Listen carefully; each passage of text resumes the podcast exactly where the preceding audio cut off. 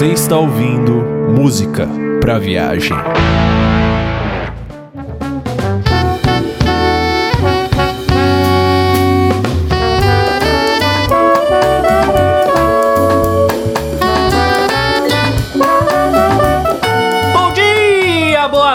Tarde, boa noite, habitantes do planeta Terra e amantes da mais linda de todas as artes, a música. Estamos aqui hoje de volta com o sétimo episódio do Música pra Viagem. Na verdade, eu acho que eu poderia dizer que esse é o episódio 6.1, né? É o 6,5, 6,5. 6,5. É o, é o episódio 6,5. Isso porque, pra você que não tá entendendo nada do que a gente tá falando, essa é a segunda parte do nosso cast sobre os bastidores da produção de um álbum. Segunda parte porque a primeira a gente lançou há 15 dias atrás, que foi o nosso episódio número 6. Então, se você ainda não ouviu, o que, que, a pessoa precisa fazer, Vitor? Se a pessoa ainda não ouviu. Se a pessoa não, ainda não ouviu, ela precisa assinar o nosso feed, ela precisa ir lá no nosso, no nosso site para buscar o nosso podcast, Os Bastidores da Produção Musical, parte 1, volume 1, episódio 1. E ela precisa também ouvir todos os nossos outros podcasts para acompanhar a gente nessa jornada maravilhosa. Por favor, ouçam todos os nossos podcasts. Mas se você ainda não se sentir à vontade de estar querendo muito ouvir esse podcast nesse momento, recomendamos que você ouça a primeira parte dos bastidores da produção de um álbum e vá lá no nosso site musicapraviagem.com que está tudo por lá, tá tudo muito lindo. Isso, e só para avisar os incautos, é, nesse episódio aqui, nessa parte do papo que a gente teve com o nosso amigo Tamir Felipe, lá do canal Discoteca, a gente se aprofunda mais nas questões técnicas. Nesse episódio que você vai ouvir a seguir, a gente vai falar bastante sobre mixagem, sobre gravação, sobre as etapas mesmo da produção musical. E no episódio anterior, na parte 1 dos bastidores da produção de um disco, a gente fala mais sobre o conceito de produção, sobre por que produzir, sobre o que é um produtor, sobre o que faz um produtor. Então ele é um episódio bem interessante para você se fundamentar, para você entender exatamente, para você pegar o fio da meada do assunto que a gente vai discutir nesse podcast aqui.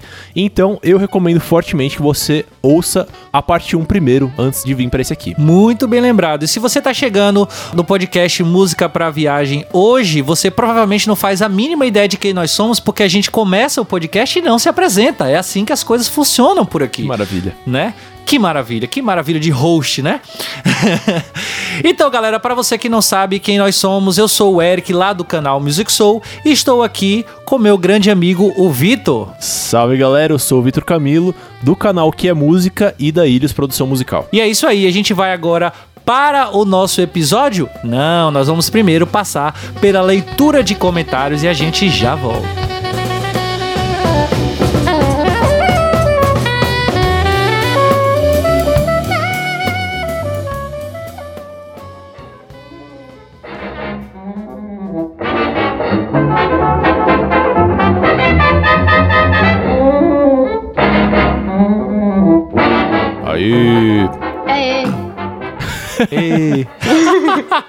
posso me manifestar. Cara, isso foi muito bonitinho.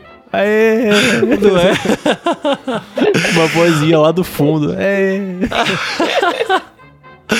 Olá, pessoas, e com essa introdução maravilhosa, com esse gritinho de Jéssica no fundo aí, a gente começa a nossa leitura de comentários. Mas se você não quer ouvir a leitura de comentários. Belinha! Belinha! Melhor começo de leitura de comentário. Que merda! Cara, eu já, já incorporei o grito do, do Eric com a Belinha. Belinha!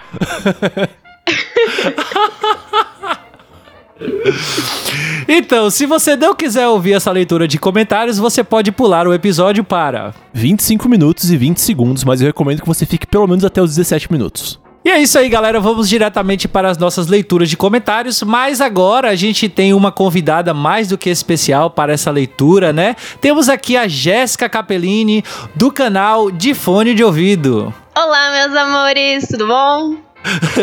Jéssica Cria está aqui de volta para ler esses comentários maravilhosos e eu já vou jogo puxar para Jéssica para ler o nosso primeiro comentário aí e abrir logo essa bagaça aqui. Vai, Jéssica. Bom, o primeiro comentário que a gente recebeu foi o da Mônica. E a Mônica começou assim: Olá, pessoas. É a primeira vez que eu ouço podcast aqui. Nunca fui de ouvir podcast nenhum e por causa do grupo vim conferir e adorei bastante. Foi muito bom aprender sobre produção musical, ainda mais com as analogias que vocês usaram. Com muito mais fácil para quem não entende nada mesmo. Hahaha. Entendi direitinho a função do produtor e como várias pessoas interferem no álbum. Gostei que vocês falaram bastante sobre o mainstream, mas não focaram só nisso. Beijos, virei fã. A Moniquinha é o primeiro comentário dela aqui. Eu achei um comentário maravilhoso. E é muito bom saber que nós estamos inspirando pessoas a ouvir podcasts. Sim, isso com certeza. Mas só para deixar claro aqui, né, para os ouvintes incautos, que ela, a Mônica cita aí que ela veio até o nosso podcast por causa do grupo. Que grupo é esse, Eric Ada? Esse é o grupo mais lindo que tem na podosfera whatsappiana. e é o e é o nosso grupo, o Música Todo Dia, o grupo que a gente já falou aqui algumas vezes, é um grupo que reúne aí pessoas de vários canais diferentes, de vários podcasts diferentes, e a gente passa lá o dia inteiro e às vezes madrugadas falando sobre música, sobre a vida, sobre um pouco mais de música, sobre os nossos chororôs, por aí vai. Naquele grupo rola de tudo, gente. É, é assim, é uma, uma, gente muito tchutchuca naquele grupo. Uma gente e, muito e tchutchuca. faz a alegria do... Caralho. Ai, gente, vocês fazem minha alegria de vez em quando, então, né? Tem, é bom tem saber que disso. valorizar. Legal, bacana. Inclusive, vale ressaltar que a Jessiquinha só tá aqui hoje gravando com a gente por causa do grupo. Aê. Sim. Inclusive, agora eu vou ler o segundo comentário que foi deixado no musicapraviagem.com, que é o comentário de quem? Da Jéssica Capellini. Olha aí, rapaz. Não conheço essa pessoa. E a Jéssica começa assim. E aí, pessoal? Pensa aí na voz, na voz da Jéssica. Faz aí, Jéssica, isso aí, sua voz. E aí, pessoal, tudo certo? Olha que lindo. E ela continua assim: Adorei esse episódio. Muito bom entender um pouco mais da técnica de produção. Votando para mais episódios com essa temática. Começar a pensar em quantas pessoas podem estar envolvidas em um álbum começou a bugar minha mente, devo dizer. Beijos. Jéssica, muito obrigado pelo seu comentário. Seu comentário foi maravilhoso e com certeza a gente vai fazer mais. A gente pretende, né, fazer mais é, episódios com essa, com essa temática. Esse foi meio que um teste, né, que funcionou. Eu achei que ficou bastante legal, apesar de ter ficado muito grande, ter que precisar dividir em dois, né? Mas realmente a gente pretende fazer mais episódios com essas temáticas, assim. Com certezamente. Eu agradeço minha curiosidade também. Aproveita então, Jéssica, que você já tá no embalo e lê o nosso próximo episódio aí. Oh! Tá bom. E lê o nosso próximo comentário aí. O próximo comentário é da linda, maravilhosa, da minha irmã Michelle Scarton. Linda. Linda doutoranda, um beijo pra ela. Oi, gente, parabéns pelo episódio. Aliás, é muito legal essa mescla com assuntos mais técnicos. Nós, que não fazemos parte do meio musical, agradecemos muito. Nem imaginava quantos profissionais estão envolvidos no show, tá vendo? Não sou só eu. E como o produtor musical é decisivo nesse refino e formação de um álbum. Novamente, meus parabéns. E que venha a tão esperada parte 2. Tá aqui, Michelle. Obrigada também por lerem nossos comentários, seus lindos. O MPV tá no meu menor que 3. Hahaha. Beijões, adoro vocês. Menor que três, Michele. Menor que três, forever. Mas, Jéssica, você leu hahaha errado. Tem que ler como seria a risada. Hahaha. Que isso, cara? Que coisa assustadora, pelo amor de Deus. E finalizando aqui, o nosso último comentário. Vai aí, Vitor. Finalizando, temos aqui, como sempre, como já virou habitué, um comentário do nosso grande querido amigo Coveiro. A gente teve um embate saudável com ele, né, no, no último comentário, e ele voltou pra responder. E, como sempre, eu acho muito legal as participações dele por aqui, porque a gente. Ele é claramente uma pessoa com quem a gente tem opiniões divergentes, muito com uma, uma certa frequência. Mas a gente tá sempre debatendo com ele num nível bem saudável, bem agradável, e, e é isso aí, a gente gosta disso. Só deixa eu mandar um abraço pro coveiro que pagou uma cerveja pra mim no Halloween. Olha e só. desceu do mezanino pra me conhecer, gente. Que coisa grupo tá bonita. reunindo véi. pessoas. Isso é genial, cara. Isso é, isso é, isso é lindo, gente. Ave Maria, o que a gente tá fazendo? Bom, mas o coveiro começa assim. E aí, moçada, beleza? Coveiro sempre rondando a área. Bora lá. Antes de comentar sobre o assunto podcast, vou fazer alguns comentários ressalvas sobre os meus comentários e os seus comentários. Então ele começa falando sobre o que eu falei nos- na leitura de comentários passada a respeito de eu não gostar muito de Iron Maiden. E ele começa dizendo assim: A minha relação com Iron Maiden é uma história bem peculiar e longa. Deixo pra contar quando rolar o podcast sobre metal. Se rolar, com certeza Vai rolará rolar. e com certeza você estará nele, meu querido. Rolling the Deep. Sobre a brincadeira do lado negro da força, é exatamente o que o Victor disse. Para uma criança, a sonoridade e estética do rock metal em geral é mais obscuro mesmo. Isso você percebe quando seu guarda-roupa vai escurecendo por completo. E Victor, sobre não gostar de Iron, eu entendo total seu sentimento, pois sou assim com Guns N' Roses. A Tá maioria... os dois errados. Não. A maioria das pessoas baba ovo e eu acho uma merda, exatamente. Sobre, Não. sobre Meu música... Não Deus. acho nada demais, sorry. Cansei de cantar Sweet Child da Mãe na minha vida. Não, demais, demais também não é, mas uma merda também não. Peraí, pô. É, É, entendeu não. ali, é, é audível. Não, eu, eu não disse que eu acho Iron Maiden uma merda, eu acho, eu acho Falou chato. sim. Eu falei que eu acho chato. Tá, se isso quer dizer o quê? Eu gosto, eles que falam de história, então eu tenho que Obrigado, obrigado, Jéssica. Você, você, Por isso que você mora no meu É coração. que eu, cara, eu acho o Iron Maiden boring. Tipo, o Iron Maiden me causa tédio, sabe? Tipo, eu ouço Iron Maiden e eu não ouço nada de diferente que eu ouço de outras bandas fazendo. É isso. Eu não quero ouvir nada Sinceramente. diferente, eu quero ouvir Iron Maiden. Prossiga, por favor, seu, relato aí, antes que eu xingue você aqui. É, mas e aí ele segue falando assim: sobre a música me tirar da zona de conforto, talvez eu tenha sido um pouco reducionista no argumento e o meu conceito é um pouco mais filosófico. Vejamos. Nesse caso, não é necessariamente só ouvir estilos ou artistas que não são minha onda. Tirar o meu conforto é exatamente me fazer refletir sobre aquela música, pesquisar e conhecer aquilo que está sendo passado. Geralmente eu não trato música como pano de fundo. Paro para ouvir e analisar uma música quase que na sua essência. Música mexe com o nosso intelecto, nos faz interagir com emoções que a música está causando naquele momento. Afinal, como já havia dito, música é sentimento e relação de como você lida com esse sentimento. Cara, eu concordo plenamente. Também. Gostar do que eu gosto me traz conforto sim, mas eu só gosto do que eu gosto por me deixar inquieto em relação àquilo que eu ouço. Profundo, hein? Sim, é. E como, sem, como sempre, a- a- as coisas que o Coveiro vai deixando aqui na nossa sessão de comentários vão dando panos pra manga pra gente ir tirando novas pautas pra novos podcasts futuros, né? De Mas- fato, de fato. Sim. né? Mas prosseguindo. E aí ele segue falando: Ah, e só pra complementar esse trecho, eu não gosto de Jorge Versilo realmente. Cara, é de se esperar, convenhamos. alguém gosta de Jorge Versilo realmente? É... Tipo, Vocês não querem que eu comece a cantar aqui, né? Cara. É, eu gosto. Cara, eu não me- adorei o show dele, velho. Sério. Pelo amor de Deus, cara. Na melhor das hipóteses, eu acho que Jorge Versilo pode ser tolerado. Não, É, cara. eu assim, eu não poxa. tenho uma. eu- Pra mim, só vem Mona Lisa na cabeça. Cara, Então, eu acho que muito chato, cara. do Jorge Versilo. Jorge Versilo. Velho, quando, Jorge Versilo é velho, muito quando ele chato. canta Fênix, eu me arrepio inteiro, velho. Aquela música é. Ele cantando é sensacional, velho. Enfim, prossigamos. Eu não sou, eu não sou fã de igual de gostar realmente de Jorge Vecilo. Eu gosto de Jorge Vecilo, eu tenho alguns CDs e eu fui no show dele e eu achei sensacional, assim. É. Não, é, tá no seu direito totalmente. É que, assim, eu acho Obrigado, muito. cara. Eu acho muito genérico e muito qualquer coisa, assim. Não consigo gostar nem um pouco, assim. Gosto de Jorge Versilo muito menos do que eu gosto de Iron Maiden. Mas. Meu Deus. Que Iron Maiden, pelo menos, eu consigo me divertir, né? Você tá com a galera, assim, você começa a fazer o bate-cabeça ali, pode ser legal. Jorge Versilo nem isso. Mas. seguindo. Gratuito. Mais sobre Coldplay, eu gosto do primeiro disco. Sobre gosto musical e personalidade, em nenhum momento eu quis parecer preconceituoso e dizer que só porque alguém ouve X, ela é Y e vice-versa. O que eu quis dizer é que os gostos culturais também moldam o seu estilo de vida e comportamento social. Nada além disso. Cara, eu só diria aí que, assim, eles ajudam a moldar, mas acho que não necessariamente eles são um fator determinante. Eles podem ser, dependendo do caso, mas é, é, é muito uma questão de caso a caso, a meu ver, né? É muito uma questão de caso a caso pra você fazer uma afirmação absoluta, assim. Mas, bom, considerações feitas, vamos para o conteúdo do programa.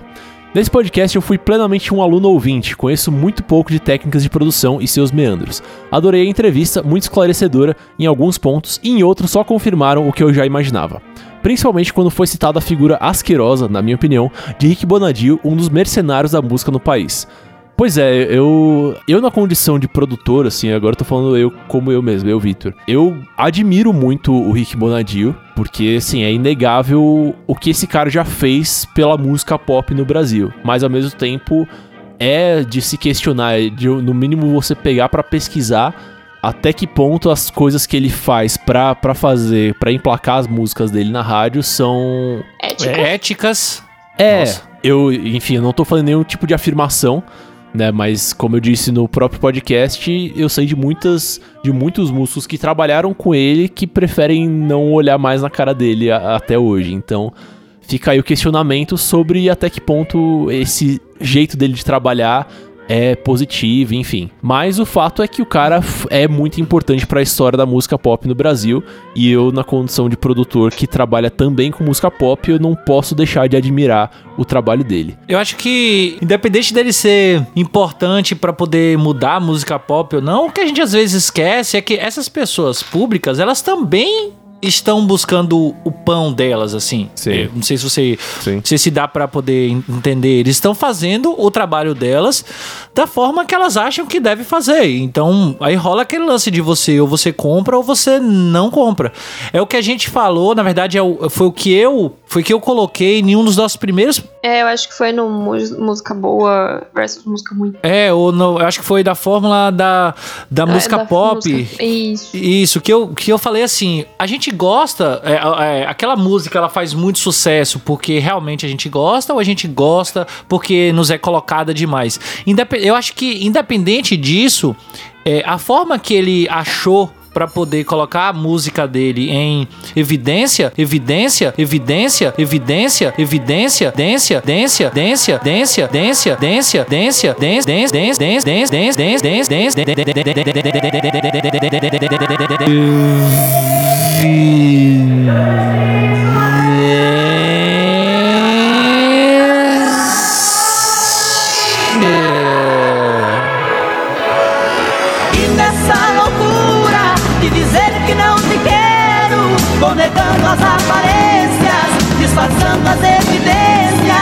Mas pra que viver fingindo se eu não posso enganar meu coração?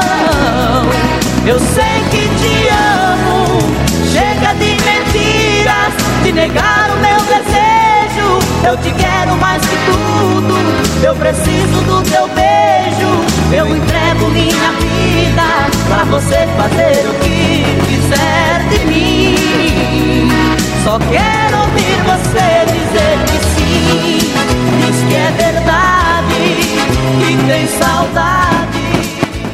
E nessa loucura de dizer que não De dizer que não te quero, largando as aparências, disfarçando as disfarçando as evidências. Mas pra que viver fingindo se eu não posso enganar? Meu coração. O que está acontecendo Eu no meu sei que podcast? te amo. Chega Alguém de pode me explicar? mentira. Olá. Eu não sei a É, letra. é, evidências é o hino que une todas as pessoas nesse Cara, Brasil. Cara, você, Sim. você, Tá, você não pode deixa. falar, você não pode mencionar a palavra evidência, evidência, Você cantar. se- sem, sabe, iniciar um flash mob de sertanejo aqui. Exato. Pois é, assim, o que eu- Aliás, quem quiser me dar de presente, na loja tá vendendo uma camiseta da Evidências, mercha gratuito pra ganhar um presente aqui, gente. Meu Deus, que gratuito, cara. Você vê? Então, é. Mas só pra poder concluir o que eu tô querendo dizer, eu acho que não, não é a forma que ele trabalha que vai fazer dele um mercenário necessariamente. Porque ele, ele não tá. Se você for parar a pensar. É, o, ele não tá causando mal ao público dele pra ganhar dinheiro. Ele tá Sim, fazendo sim. o trabalho dele. É, o público e- tem, e- tem então- comprado, entendeu o que eu tô querendo dizer? Entendo perfeitamente. E assim, é porque aí a gente tá falando de uma série de, de questões que acho que elas meio que se misturam tal, e fica difícil de saber o que que existe de. o que, que pode existir de realmente errado no processo de trabalho do, do Rick Bonadio, se é que existe algo de errado, né? Porque assim, Sim. o fato do cara fazer uma coisa extremamente pop, extremamente comercial pra vender, pra tocar na rádio, não vejo a- na- absolutamente nada de errado com isso. É, que é esse, esse o ponto que o, que o Coveiro coloca, nesse sentido eu discordaria dele. Agora, eu sei, já ouvi falar de músicos, por exemplo, músicos do CPM 22 que trabalharam com o Rick Bonadio por muito tempo e que não suportam mais o cara, que, tipo, que acham o sistema de trabalho dele, tipo, muito. É, tipo, muito é, sugador de energia da música e tal, mas assim, eu não, não conheço nenhuma, nenhum indício, não conheço nenhuma prova de, de que realmente o sistema de trabalho dele seja antiético e tal. Fica só nesse nível da especulação, sabe? É, Eu vi o que você fez aí, viu, Vitor? Eu vi o que você fez é, a gente tá tentando evitar flash mobs, cara. Exatamente. Prossiga aí, jovem, conclua. Mas enfim, é isso. É tipo, com relação ao Rick Bonadio, o que eu, que eu posso dizer é isso. Assim, eu admiro ele como produtor, como produtor de música pop. Eu acho que ele é sim importante pra música do nosso país.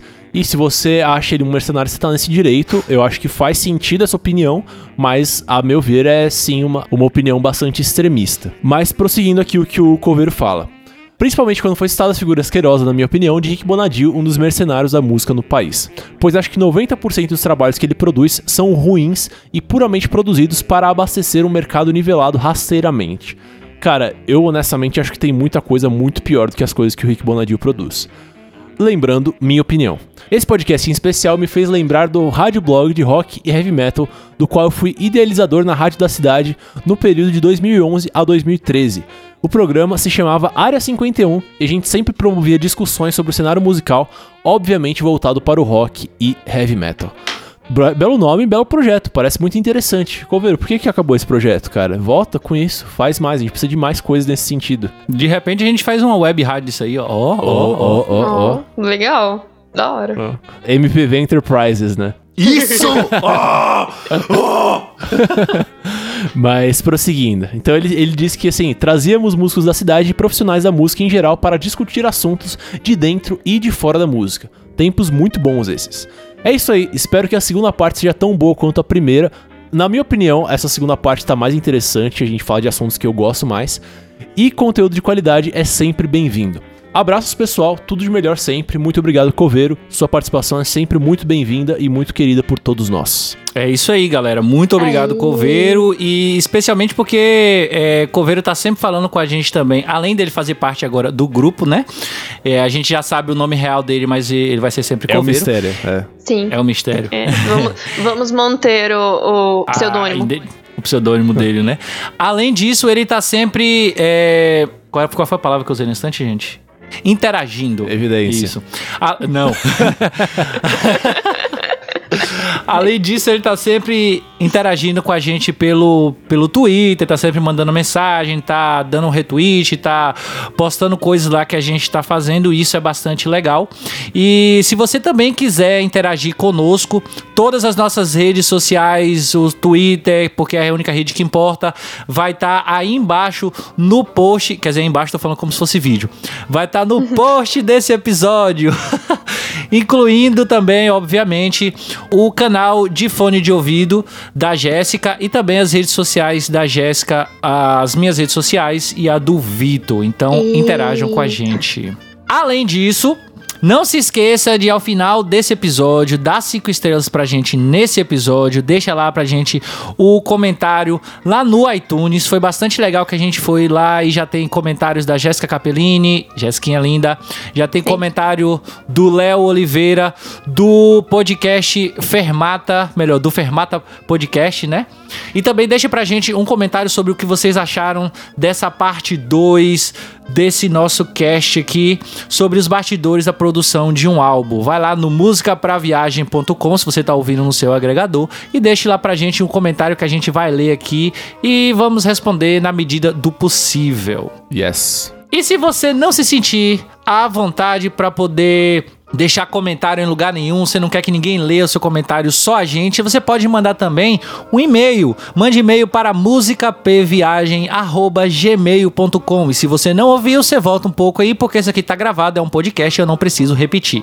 De qualquer forma, vai estar aí o- no post desse episódio para que você não se esqueça.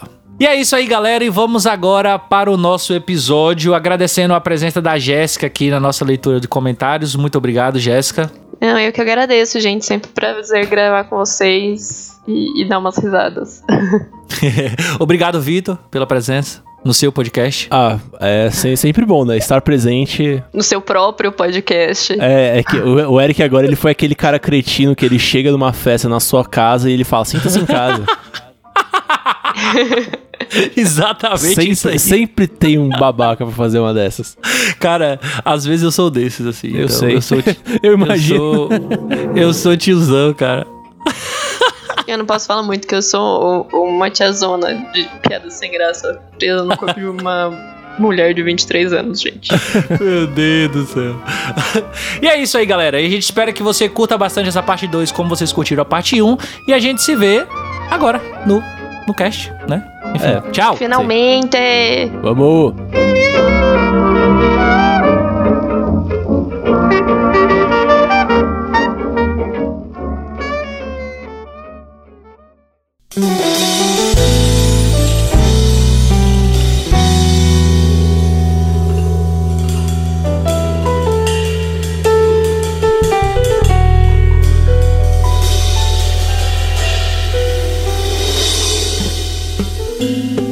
Benção, meu velho, homem cabra da peste do interior. É, então, pessoal, a gente, a gente vai agora falar um pouco sobre o trabalho de fato por trás da, da produção de um álbum, que é o foco principal desse cast aqui hoje. Então, a gente vai começar agora nesse momento a falar sobre a pré-produção de um disco. Gente, o que é a pré-produção de um disco e por que que ela é tão importante assim? Pré-produção é a parte mais é, desprezada pelos leigos, mas no fim das contas a pré-produção é a parte mais importante da produção de um disco, assim. Pô, ah, porque tem gravação, ah, porque tem mixagem e tal, não sei o que. Cara, se não tiver uma boa pré-produção, esquece.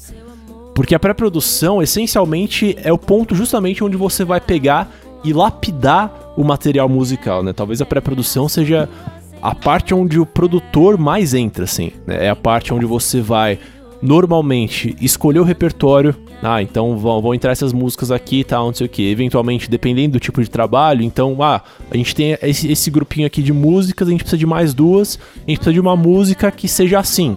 Então, eventualmente, tipo, ah, você não tem essa música assim, né? Essa música que você quer já no repertório. Uau, então ou você pede para algum outro compositor, ou então você você compõe mesmo, o produtor compõe ou pede pro artista compor, né? E aí, beleza, e aí tem essa coleção de músicas. Então vamos decidir como que vão ser os arranjos delas, né? Que tipo de, de instrumentação, né? Como que esses instrumentos vão se comportar, né? Porque você pode pegar para um mesmo repertório, você pode pegar exatamente o mesmo repertório, exatamente as mesmas composições. Você pode gravar um disco de violão e voz, você pode gravar um disco para uma orquestra sinfônica, né? Com a- exatamente as mesmas composições. É óbvio que esses exemplos que eu dei são, são extremos, acho que ninguém nunca vai, vai ficar entre essas duas opções. Mas assim, tipo, é, são decisões que você tem que tomar, entendeu? Você tem que saber de antemão como que vai ser o disco, né? Então tá, então vai ser uma banda assim, assim, assado, beleza. Então decidiu qual que é o tipo de formação, como que vai ser mais ou menos os arranjos, tem que de fato criar os arranjos, criar as organizações de músicas, criar, eventualmente escrever como que vão ser essas interações entre os instrumentos em cada música, né? E por fim, você fazer um, de certa forma, um rascunho né, disso tudo, que é o, produto que é gerado na, na pré-produção, né? E aí depende bastante, assim, isso que eu falei de fazer um rascunho, ocorre mais quando você trabalha com trabalhos pop, trabalhos que tem é, canções, assim, né? Porque aí você vai montando a pré-produção, tipo, você vai montando as músicas já ah, numa situação como se você estivesse fazendo uma gravação provisória, né? E você vai criando os arranjos ali e tal. Eventualmente, se você for trabalhar com um trabalho de, de jazz, de instrumental, né? Que o pessoal dessas cenas eles primam muito pela questão da espontaneidade, de você gravar ali na hora, de você não ter é, muita. Como posso dizer? Não é, não é preparação a palavra. Eu pensei em preparo mesmo. Não, É, você não, não a, ter- questão, a questão não é essa, porque, tipo, não é que eles não têm preparação, eles têm e muita, assim. Você pode argumentar que eles têm até mais preparação do que qualquer outro tipo de trabalho. Mas. Ensaio? Não, não, não é ensaio. É, é porque, assim, quando você lida com um trabalho pop, aquilo que vai ser gravado hum, assim, 99% do que vai ser gravado tá previsto, entendeu? Você sabe de antemão quais que vão ser as linhas musicais que vão entrar ali. Quando você tá lidando com jazz, com instrumental, tem muita questão da improvisação. Então, assim, se o cara pega e faz uma pré-produção num dia, ah, vamos gravar essa música aqui de uma forma provisória, aqui, só pra ter uma, uma noção de como que vai soar. No dia seguinte ele vai, vai gravar e ele não vai tocar exatamente as mesmas linhas musicais, entendeu? Ele vai tocar mais ou menos a mesma. Ele vai tocar a mesma música, a mesma composição, só que a improvisação que ele vai. A, a, os caminhos de improvisação que cada músico vai, vai tomar vão levar a música para caminhos diferentes, entendeu? Então. É, é, é, um processo completamente diferente de, de criação de música, assim. Eu vou dar um exemplo bem básico para sintetizar isso aí, tudo que o Victor falou. E você mesmo vai responder essa pergunta, Eric, ó. Vamos supor que você vai trocar o registro da sua casa registro que vem direto da rua, sabe? Aquele registro da, da porta lá. Sim, sim. Então, você vai trocar. Você sabe que quando você puxar a torneira ali, a água vai vir sem parar, certo? Pã. Aí você sabe que você vai precisar da torneira nova, do V da rosca, da, do alicate, certo? Sim, sim, De sim. preferência, você vai botar uma sunguinha pra não molhar a sua roupinha, né? não é isso? Vai fazer? Estou, estou, estou aqui agora imaginando o Tamir de sunguinha, mas tá. Prossiga, por favor. Mas procede, tá, tá fazendo sentido, não tá? Com certeza, com certeza. Você vai ensaiar o movimento ali, né, que você vai fazer, se você possível, né? Você vai ensaiar o movimento para te tira uma, vou tirar uma com a mão esquerda, vou encaixar a outra com a mão direita e já vou rosquear rapidinho com o V da rosca, né? Sim, sim, sim. Você vai deixar tudo no esquema para quando você puxar o negócio, a água sair o menos possível, não é isso? É, pra, pra que você, pre, você prevê o que, vai, o que vai acontecer, de fato. assim. Isso, porque a partir do momento que você puxar, a água vai estar escorrendo, a água vai estar jorrando e você vai ter que dar um jeito naquilo. Não dá pra você pensar em coisas depois que a água você puxar a torneira, certo? Pô, a, explicação mais didática que, que poderia receber. É basicamente isso, cara. Quando você apertar o REC, quando você estiver dentro do estúdio, primeiro passo, dinheiro vai estar correndo. Porque estúdio é dinheiro. E o dinheiro vai estar correndo. Então, quanto mais situações de dentro do estúdio você puder antecipar e já deixar previsto, mais tempo você vai economizar lá quando a água estiver jogando ou quando o dinheiro estiver jogando do estúdio. Outra coisa também, é, antigamente a gente fazia disco no, no, no LP, né? Era um disco foda, não era nem LP, era um disco de metal, não era, Vitor? As Um matrizes. disco de bronze, não era? Existe essa questão da, da matriz da matriz metálica, mas a gravação era feita na fita, né? E aí no processo de, de masterização, aí passava por uma matriz metálica que daí era usada para imprimir o, o, o vinil. que era caríssimo e que começou a rodar, meu amigo, não tem voltar atrás. Então, você tinha que prever todas as situações e deixar tudo previsto. Hoje em dia você tem a, a- a facilidade do Pro Tools. Porém, você tem contra essa partida essa questão de você estar escorrendo dinheiro. Tá escorrendo dinheiro de estúdio, tá escorrendo dinheiro de hora de músico, tá escorrendo dinheiro de produtor. Então, quanto mais você conseguir fazer, antecipar, melhor para você. E é exatamente isso que a pré-produção faz. Ela vai antecipar coisas que a gente vai fazer na hora que tiver o REC apertado. Sim. Por isso que ela é- é tão importante. Exato, mas é aí que tá, tipo, isso é um aspecto bem técnico, assim, da, da pré-produção. Um dos lados importantes dela é você, é você tentar evitar imprevistos dentro do estúdio, né? Acho que talvez a principal função mesmo da, da pré-produção seja você transformar o trabalho dentro de estúdio na coisa mais previsível possível, né? Então, inclusive, dentro da etapa de pré-produção, cabe inclusive você ah, sabe, vou, vou testar microfones. Ah, então eu quero que a bateria tenha tal som. Então, primeiro, você vai ter que dar orientações pro baterista, ou você vai ter que conversar com o baterista para ele tocar daquele jeito que você quer que a bateria soe, com relação à afinação, com relação ao, ao jeito dele tocar mesmo. Mas isso também passa por questões de você prever que microfones que você vai utilizar para gravar aquela bateria para que ela soe da forma como você quer no produto final, né? Isso- então isso é uma questão de você evitar o máximo possível de imprevistos para na hora que você entrar no estúdio, você tá com todas as decisões mais ou menos pré-tomadas, assim. Mas a outra questão é que a pré-produção também é muito importante pro lado do trabalho criativo, né? Porque talvez a pré-produção seja onde mais flui a criatividade, né? É, porque é a hora quando você consegue testar, a hora que você consegue ver se realmente é isso que você quer, se, é- se aquilo ficou bom, se não vai ficar bom. É essas horas que você vai tomar essa decisão, né? É exatamente o negócio da mangueira. Qual mangueira, qual torneira você vai colocar, se aquela torneira prata vai ficar boa, se tem que ser a torneira de bronze, se o tamanho da torneira tá certo, se vai ficar bonito com a, com a estética da sua casa, se tem a ver com o gosto da sua mulher. Tem tudo. tem, tu, tem tudo. É, é exatamente essa metáfora. Tem tudo a ver isso. Você vai antecipar todas as situações ali antes de acontecer pra você ver se é aquilo que você quer. Se você tem que mudar alguma coisa, você não tem que mudar. Basicamente isso, por isso que ela é a parte mais importante E também a parte que é onde vai o conteúdo também ali, né? É onde você define o conteúdo do seu disco, onde você quer chegar.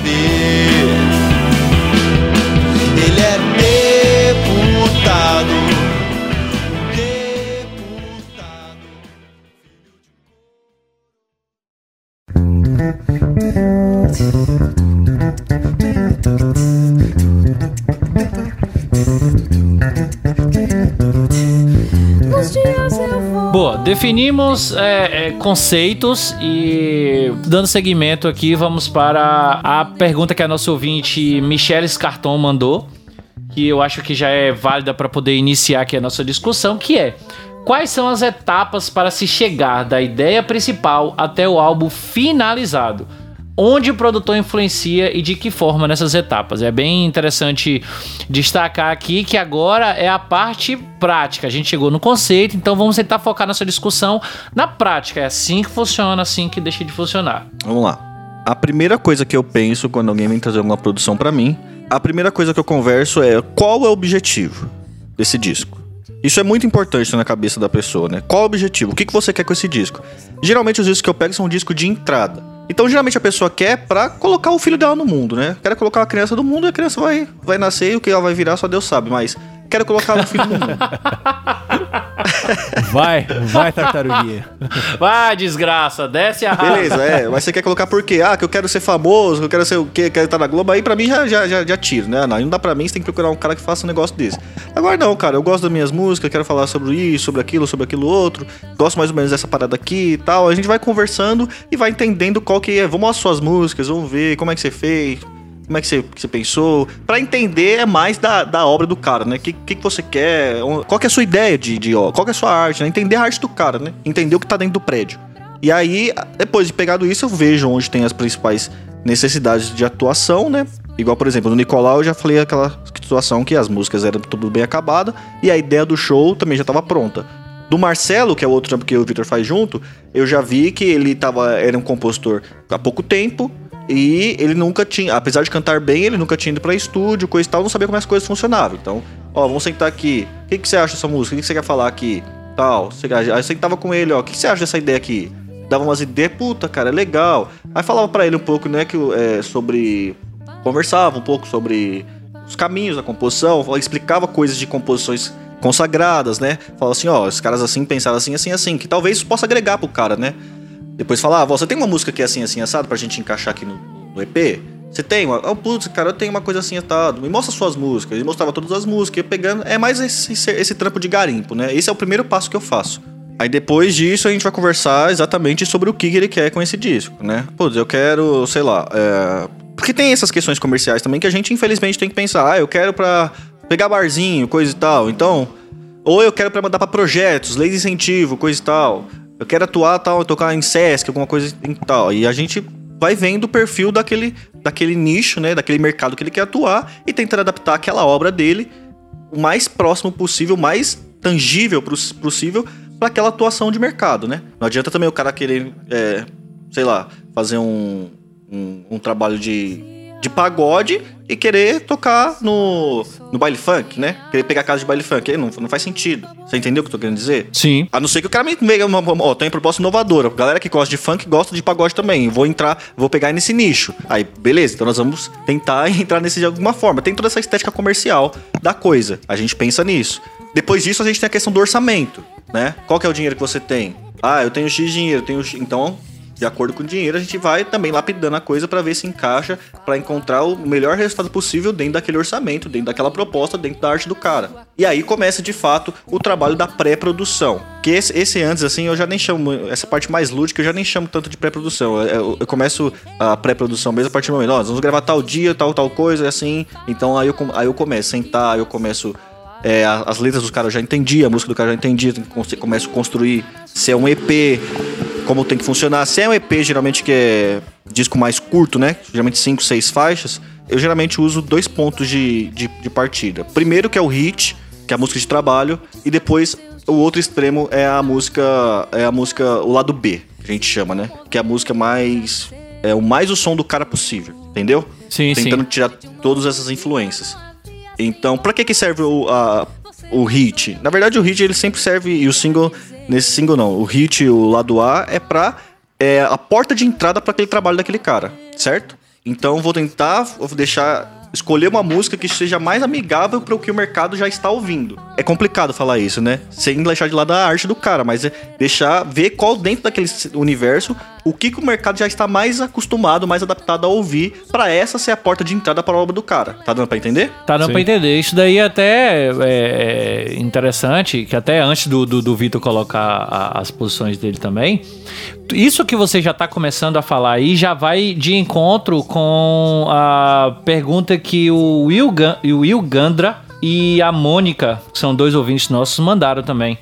Né, que eles colocaram aqui. Seria legal saber como es- escolhem as músicas que vão para o álbum, se é questão de gosto, ter algo mais elaborado, e como são escolhidas as ordens das músicas e como é a escolha dos músicos para cada faixa, usar ou não usar samples. Então eu acho que isso aí já vai começando a se encaixar também como resposta para essas duas, para esses dois questionamentos, né? Isso, isso vai na pré-produção. A questão do single eu acho que é a mais delicada, porque. Do single não, desculpa, do, do lado A do, do hit, né? É, ela é um pouco mais complicada porque você tem que, querer ou não, se adaptar, encaixar aquilo dentro daquele contexto que ele quer atuar.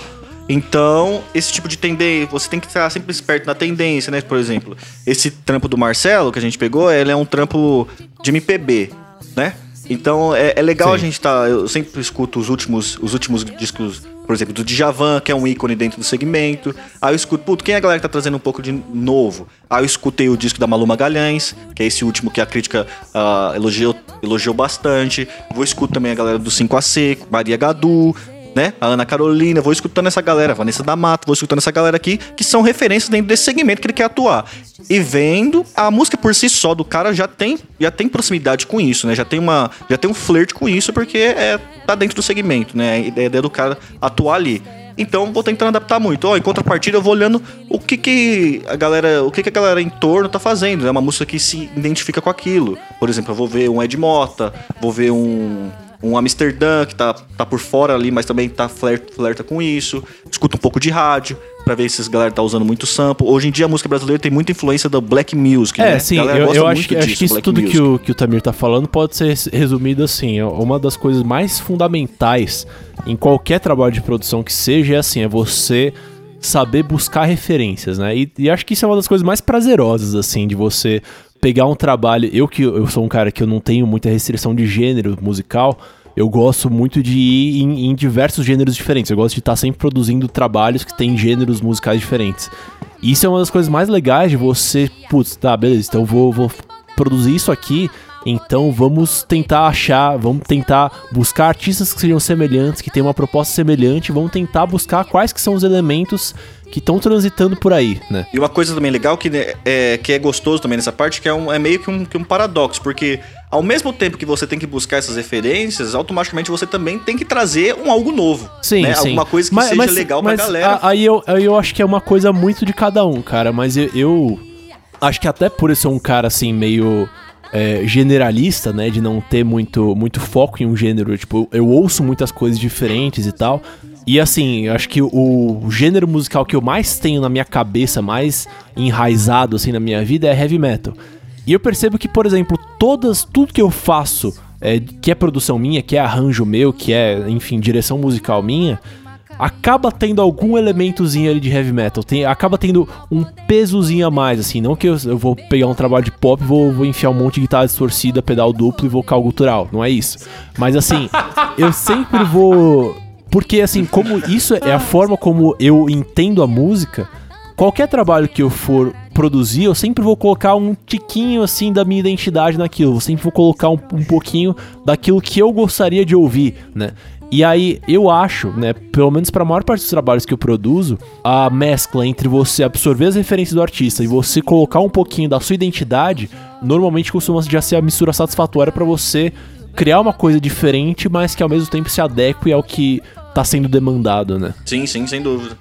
Então, eu parto desse princípio, depois, com essas ideias, com essas referências já é, maturadas na cabeça, é, eu vou para a questão dos arranjos, né? Eu vou fazendo os arranjos. É aí, nesse mesmo momento, que eu defino qual que são os, os instrumentos e que tipo de músico que eu vou chamar. Depois que eu já tiver ali feito o arranjo, ou terminando o arranjo, sabendo a ideia, onde eu quero chegar, é aí que ah, eu penso nos músicos e qual tipo de instrumento que vai entrar. Isso quando sou eu que vou arranjar, tá, Eric? Porque pode ter também a, a- o arranjo ser terceirizado também. Uma coisa que eu tô vendo vocês comentando, assim, é sobre vocês escolherem os músicos e tal. É, pra mim tá parecendo que vocês estão pensando em um artista, mas vocês produzem bandas também. Então aí a Sim. coisa já funciona um pouco diferente, né? É, daí varia muito, né? E aí, se for o caso de uma banda, aí você tem que trabalhar com o material humano que você tem ali, né? Porque é que isso. geralmente quando é banda, esse tipo, esse tipo de, de decisão já, Já vem de tomado. estética, né? Já vem pronto, né? Sim, até porque quando, Entendi. normalmente quando é uma banda, a banda tem uma tendência a chegar com arranjos muito mais trabalhados do que um artista solo, por exemplo, né? O artista solo, nesse sentido, ele é muito mais carente de alguém que pegue e olhe pra obra dele e consiga fazer esse desenvolvimento, né? Querendo ou não, acho que uma banda, por ser uma, uma coletividade que tem ali, você tem pelo menos lá, três, quatro pessoas ali pensando naquela, naquela mesma obra, no momento que a banda se forma e, e começa a criar música juntos, fatalmente ela já tá fazendo um processo de produção, mesmo que sem saber, assim. Ela já tá meio que se autoproduzindo. Então o trabalho do produtor acaba sendo um pouco mais. Não aliviado, né? Ainda existe muita coisa a ser feita e. E o trabalho de um produtor pra lidar com uma banda, às vezes, é, é até mais complicado no sentido de você lidar com diferentes personalidades e tal.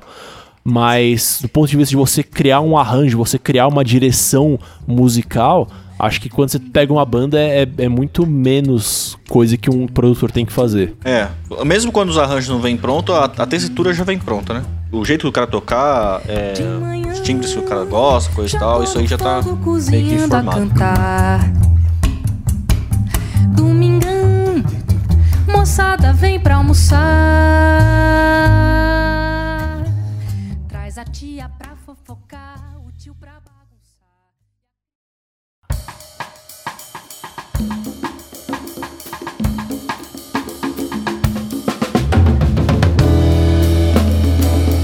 É, então, saindo da pré-produção, a gente tem então colocar a mão na massa, que afinal de contas a gente decidiu, né? Vocês decidiram como a coisa vai ser feita.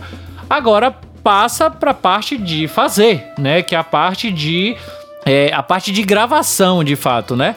É, Sim. Como vocês se preparam de fato pra poder, quer dizer, não não se preparam porque vocês já fizeram a pré a pré-produção, mas como é que funciona o lance da gravação em si, do aluguel de estúdio, de, enfim, de toda a parte que cobre o lance da, da gravação em si. Então, isso varia muito, né? E talvez essa, essa parte mais técnica da, da, da gravação e da mixagem que a gente vai falar daqui a pouquinho é, são as partes da produção musical que mais sofreram alterações com tecnologia, com o que tá rolando hoje em dia, né? Porque o que acontece é que, assim, até os anos 90, principalmente, você tinha uma lógica de que você tinha um certo oligopólio, digamos assim, de quem detinha o poder de gravar, de mixar e tal, porque demandava equipamentos analógicos que são caríssimos. Os equipamentos analógicos em si até hoje são muito caros, são, são coisas difíceis de se acessar, né? Então normalmente você tinha só aquela figura do estúdio que é gigantesco, que tem uma mesa SSL maravilhosa que eu nunca consegui comprar na minha vida. E existia é, essa questão de você ter o poder de, de gravação centralizado em poucas pessoas, em poucas instituições e tal. E em função disso, a consequência principal disso é que tinha essa questão de que assim, meu, você vai gravar uma coisa profissionalmente, você tem que ligar lá no estúdio, você tem que ligar lá, sei lá, no Na Cena, no Mosh, e você tem que agendar algumas horas, tem que ir lá pagar os caras para eles conseguirem fazer a, a sua gravação por você, sabe? E aí o que acontece é que, principalmente do início, iniciozinho dos anos 2000 pra cá, começou a se popularizar muito a tecnologia de gravação digital, né? Ou seja, a mesma qualidade, ou uma qualidade assim muito, muito, muito semelhante a que você encontra nos, ao que você encontrava nesses grandes estúdios, você hoje em dia se consegue encontrar numa interface que tem, sei lá, 20 centímetros por 15 e num computador razoavelmente bom, sabe? Você consegue produzir uma coisa, você consegue obter uma qualidade de áudio, desde que você saiba de fato usar o equipamento, né? É, você consegue obter uma qualidade de, áudio que não deixa a, a desejar em relação aos grandes estúdios, às grandes produções, etc. Então, hoje em dia, a gente tem uma lógica que é principalmente para o trabalho independente, né? Os trabalhos mainstream ainda assim, ainda dependem, né, de você fazer a coisa no estúdio e tal. porque os estúdios, eles ainda, querendo ou não, por mais que a, a parte dos equipamentos é, não seja hoje em dia mais um grande diferencial, os estúdios ainda são ambientes controlados em que você tem, né? Você tem aquela coisa. É um ambiente que é preparado para aquilo, né? Então, volta aquilo que o Tamir falou anteriormente, de você, na hora que você vai, vai produzir a parada, você tem menos imprevistos, né? Se você faz a coisa dentro de um estúdio que é feito para isso. Mas existem muitos artistas independentes que estão, por exemplo, se gravando ou que estão é, pegando e gravando as coisas em casa, né? Esse trabalho do Nicolau Araújo, que a gente mencionou anteriormente, cara, o trabalho inteiro dele, o EP dele inteiro foi gravado com todos os músicos tocando simultaneamente no quintal da casa dele, sabe? E isso é uma das coisas que a tecnologia digital permite pra gente, sabe? Eu, eu, sempre digo que assim, ah, as pessoas chegam pra mim e perguntam onde que tá o seu estúdio, onde que fica o seu estúdio? Cara, meu estúdio fica. Depende do dia. Tem dia que ele tá no meu quarto, tem dia que ele tá no porta-malas do meu carro, sabe? Porque é isso, sabe? Tipo, eu, em- com duas malas de viagem, eu, eu consigo gravar discos e discos e discos sem deixar a desejar em termos de qualidade sonora, sabe? É, é exatamente isso aí que o Victor falou, né? É um pouco muito mais a, a- adicionar, não. E é legal que isso reforça mais o que a gente já falou no começo, né? Que é a pré-produção. Cara, é, 70% do- da obra, do som, tá na mão. Tá do jeito que você toca, né? E do jeito que você capta, sim, velho. Sim. É, num cenário utópico, tá, gente? Utópico, você vai gravar um disco e o cara que vai mixar só vai ajustar os volumes. Esse é o cenário utópico. É impossível fazer isso, mas você tem que tentar cada vez mais chegar nesse ponto. É, acho que no. Assim, quando a gente tá falando sobre música, é, entre aspas, comercial, né? Que é mais formatado, assim, pro público, né? Uma canção mesmo tal. Acho que aí realmente existe muito trabalho de pós-produção, digamos assim. Mas, cara, quando você tá lidando com jazz, muitas vezes o trabalho de, de pós-produção, né? O trabalho que vem depois da gravação é, é justamente isso aí que você falou, né? É, a gente vai entrar nisso daqui a pouquinho, mas assim, recentemente eu, eu fiz uma gravação ao vivo do grupo do Marcelo Coelho, que é um saxofonista, um puta saxofonista aqui de São Paulo, que foi meu professor na faculdade. E ele me contratou pra fazer uma gravação lá do grupo dele na, ao vivo e tal. E como eu falei, grupo de jazz, de instrumental, os caras são acostumados a tocar no lance da espontaneidade. E quando eles pedem uma gravação de uma situação deles tocando, o que eles querem ouvir na gravação é a espontaneidade, né? Então, é, foi muito engraçado, porque eu fui lá, gravei e tal, mandei pra ele os arquivos brutos dele, deles tocando, ele gostou, falou, não, beleza, pode começar a mixar. Fui pegar mixar, só que o que acontece? Eu tô com o ouvido muito focado em música pop, em mainstream, por causa de outros trabalhos que eu tô fazendo que são mais nessa linha. E aí eu peguei pra mixar o trabalho deles, eu tava com o ouvido poluído com essa questão da música pop. Entreguei e o que aconteceu é que eles gostaram muito mais do arquivo bruto do que do arquivo mixado, porque o que eu entreguei de mixagem tava muito processado. Pra eles estava mais interessante, tava mais fiel ao que eles queriam, ao que eles queriam ouvir, o que era só a gravação bruta deles ali. O que faz total sentido, né, nesse caso. Sim, sim, exatamente. Por isso que eu, eu usei esse exemplo pra falar de que assim, essa questão de ah, o cara da mixagem só precisar ajustar os volumes é um cenário utópico, isso depende do, do cenário musical com que você tá lidando, né? É, uma coisa que eu queria é, é, é, que vocês comentassem também, que vocês já falaram, vocês falaram sobre gravação ao vivo, falaram lá no início, o, o Tami comentou sobre overdub. Eu queria que vocês falassem um pouco sobre essas diferentes formas de gravação, gravação simultânea, gravação ao vivo, gravação overdub, se tiver mais alguma. Enfim, queria que vocês falassem um pouco. Pois é, assim, os principais métodos que a gente tem pra gravar a música são assim, ou gravação simultânea ou gravação por overdub, né? Simultânea, tipo, o nome é bastante autoexplicativo. É você pegar todos os músicos tocando juntos, né? Ao mesmo tempo, simultaneamente. ah, simultaneamente, obviamente, né? É, todos os músicos tocando ali simultaneamente. Você pluga cada músico, cada instrumento em um canal diferente e você capta aquela situação ali dos músicos tocando juntos. O que acontece numa gravação simultânea é, você tem a vantagem de que a coisa tende a ser muito mais espontânea, né? Porque os músicos eles estão ali, eles estão por mais que, se- que não seja uma música improvisada, por mais que não seja um jazz, o fato de os músicos estarem ali interagindo entre si enquanto eles estão gravando, isso causa uma diferença ah, na forma como a música vai soar no fim das contas, entendeu? Isso causa que ela soe um pouquinho mais orgânica, causa que ela soe um pouquinho mais. Como posso dizer? É mais orgânica. É, não, não, não tem mais um adjetivo pra colocar aí. Jogo é jogo, treino é treino e vice-versa. É, não, mas é isso, tipo, então você captar todos os músicos tocando simultaneamente a música tende a ficar mais orgânica. E aí você tem uma outra uma questão, um contraponto a isso, que é assim, que pode ser uma desvantagem para alguns, pode ser uma, uma vantagem, isso depende muito do trabalho, que é a questão de que assim, quando você grava todo mundo tocando simultaneamente, é, você só consegue controlar vazamento sonoro até um determinado ponto, né? Só que essa questão do vazamento, eu acho que não vale a pena a gente entrar muito em detalhes a respeito disso. Mas assim, leigos em gravação acham que vazamento é o diabo encarnado. Putz, vazou um pouquinho da guitarra no microfone da bateria, tem que refazer. Putz, vazou um pouquinho do não sei o que, do prato da bateria no microfone da voz, tem que mandar refazer. Cara, vazamento é ambiência natural, entendeu? Então, muitas vezes você gravar uma banda inteira tocando junta, o vazamento, ah, eu tô aqui cantando e o Eric tá cantando também, e aí vaza um pouquinho da minha voz no microfone do Eric e vice-versa. Lara, lara, lara. É, dependendo da situação, na verdade, esse vazamento ele vai ajudar o ouvinte a sentir que, que a gente tá cantando junto, que a gente tá interagindo mais ali e tal. Então, assim, isso vai deixar o som diferente, mas essa diferença não necessariamente é ruim, né? Então, esse trabalho do Nicolau Araújo que a gente mencionou anteriormente, como eu falei, ele foi gravado inteiro com todos os músicos tocando juntos no quintal da casa dele. Foi uma gravação 100% simultânea, né? E aí é, é uma característica do trabalho, entendeu? É assim, você vê ali, por mais que não seja um tipo de som improvisado, né? Uma coisa bem arranjada, bem escrita, é você vê que tem um, lance de espontaneidade, de, de o som ser mais orgânico, mais na cara, assim, do que se fosse gravado cada instrumento separadamente, né?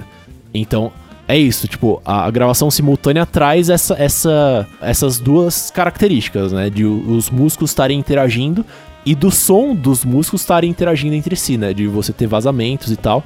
E isso tudo depende do tipo de objetivo artístico que você tem com relação àquele trabalho, né? Que volta aquilo que o Tamir falou anteriormente. O overdub é um, é um processo já ao contrário do ao vivo, né? Você vai gravar músico por músico, todos em cima de um clique, né? Você colocar o clique, a música vai ter 106 BPM e 48 compassos, de 4x4. Você coloca lá, né?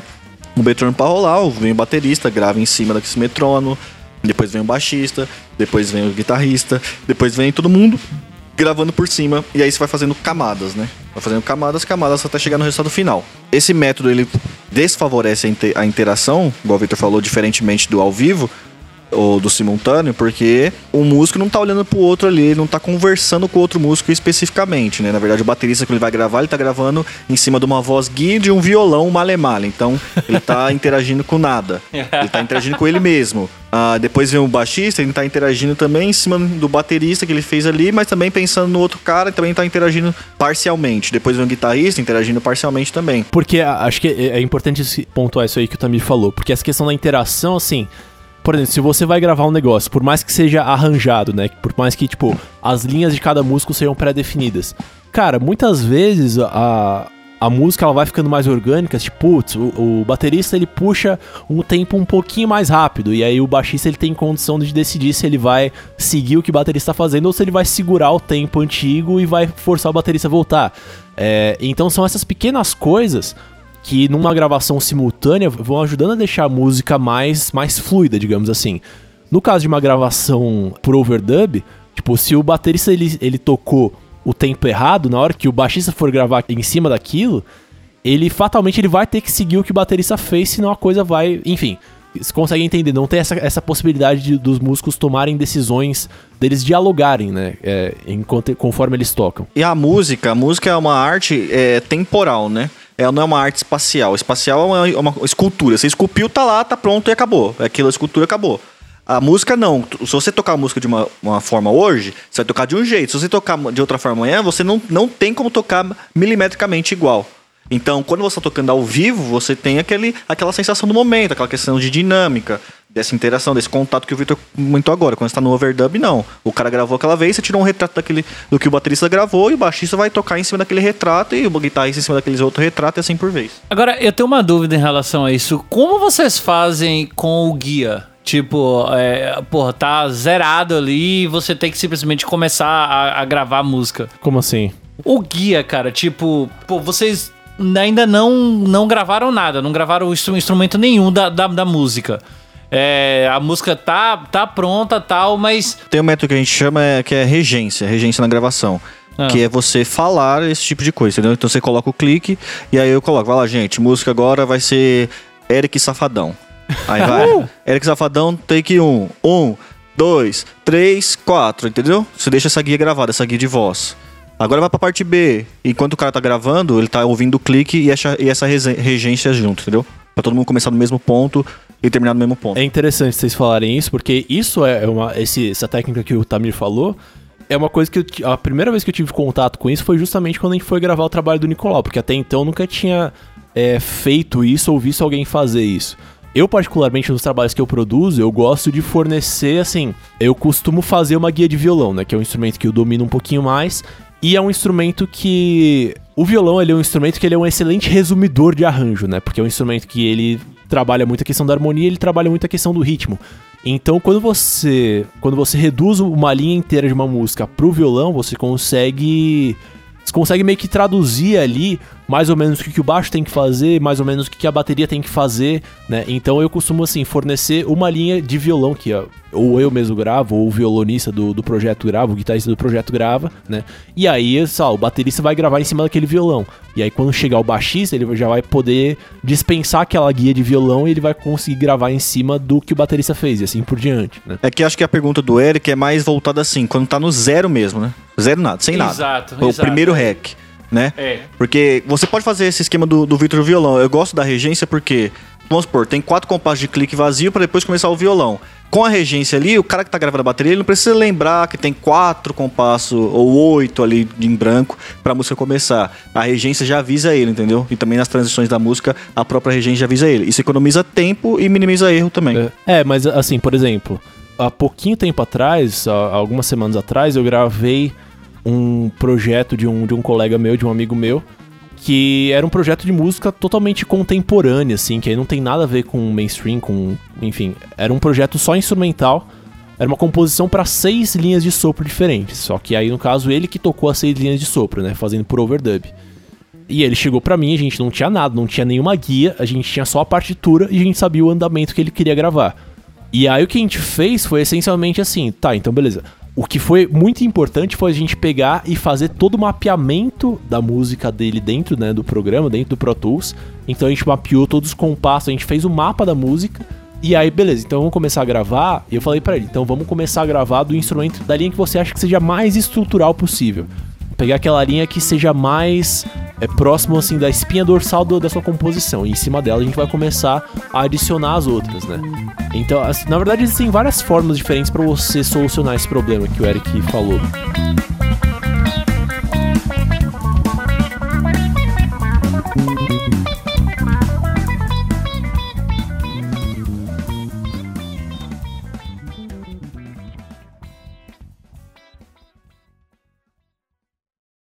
Quando cai a tardinha, ela vem. Com vestido de roda, vem lá. Quando a vejo, já fico feliz. Hoje sei que ela vai sambar.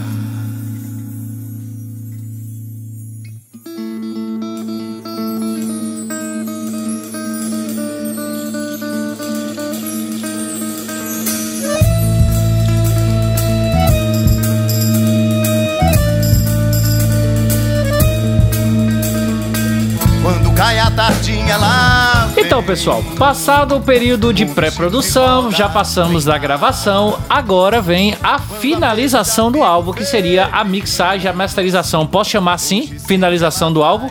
Sim. Sim, sem dúvida. E pra que que é essa porra mesmo? Ah, porque é essa parte que o álbum fica lindo, é a parte que vai solucionar todos os seus erros de gravação, é a parte que o cara vai fazer mágica pra, pra deixar Ou a sua seja, voz autotune. linda. Assim, é, assim, hoje em dia não precisa mais de músico bom, entendeu? É só basta uma pessoa que saiba mixar que fica tudo perfeito. Tudo no pós, né? Tudo no autotune. Pode esquecer todo o que a gente escutou hoje, o podcast inteiro e ir pro final. por, isso, por isso que eu falei que produtor não serve pra nada. Falando sério, é, Tá é muito engraçado porque, assim, a atitude que as pessoas leigas têm com relação à mixagem, principalmente mixagem. Primeiro, as pessoas leigas tendem a achar, a achar que mixagem e masterização é a mesma coisa. E muita gente diz, nossa, mas isso aí. Você apresenta uma música pra ela, mas nossa, mas isso aí tá masterizado? Tipo, você fala, cara, você nem sabe o que é masterização. mas.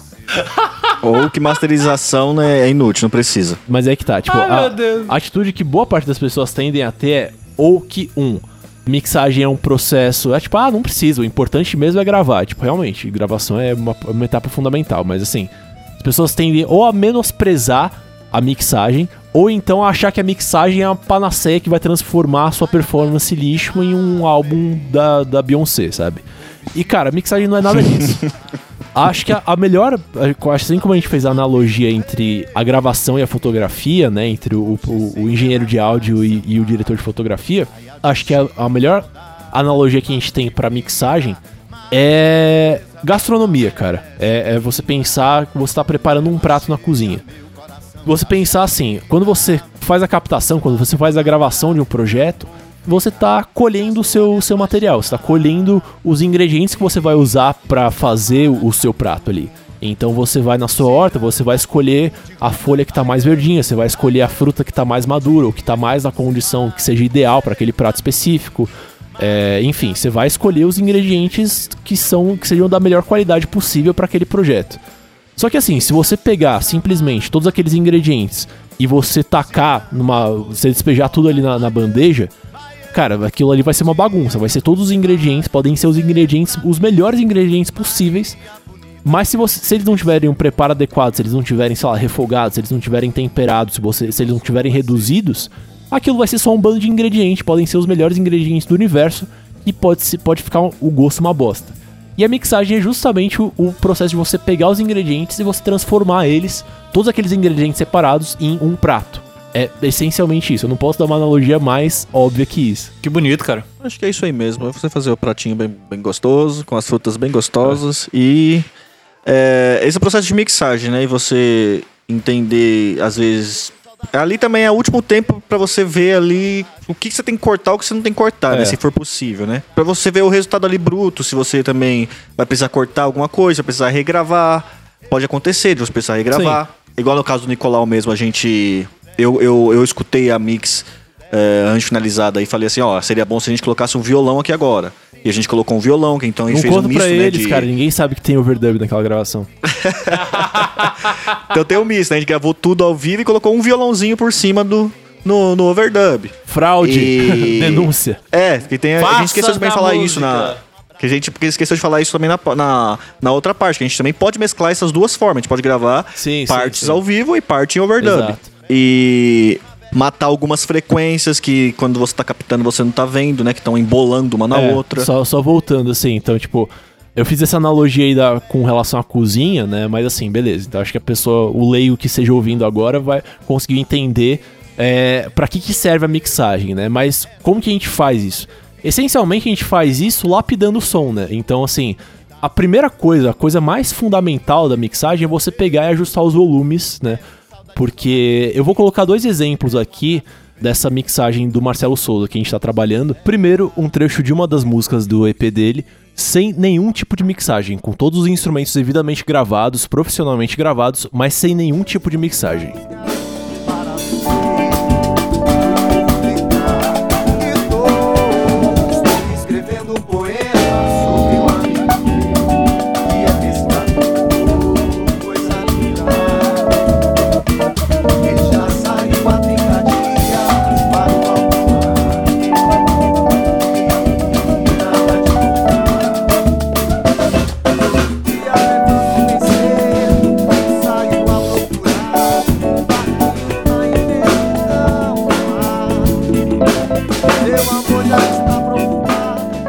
Agora, exatamente o mesmo trecho, exatamente da mesma música, com as mesmas gravações, os mesmos instrumentos, só que depois do processo de mixagem.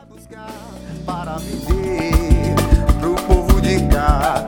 Estou, estou escrevendo um poema sobre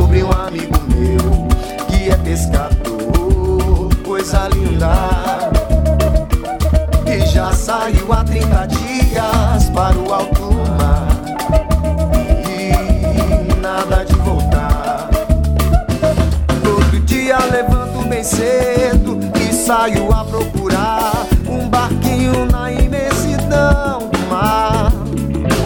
Seu amor já está preocupado e eu vou ajudar. Mas en- enfim, basicamente, vocês conseguiram ouvir aí a, a diferença, né?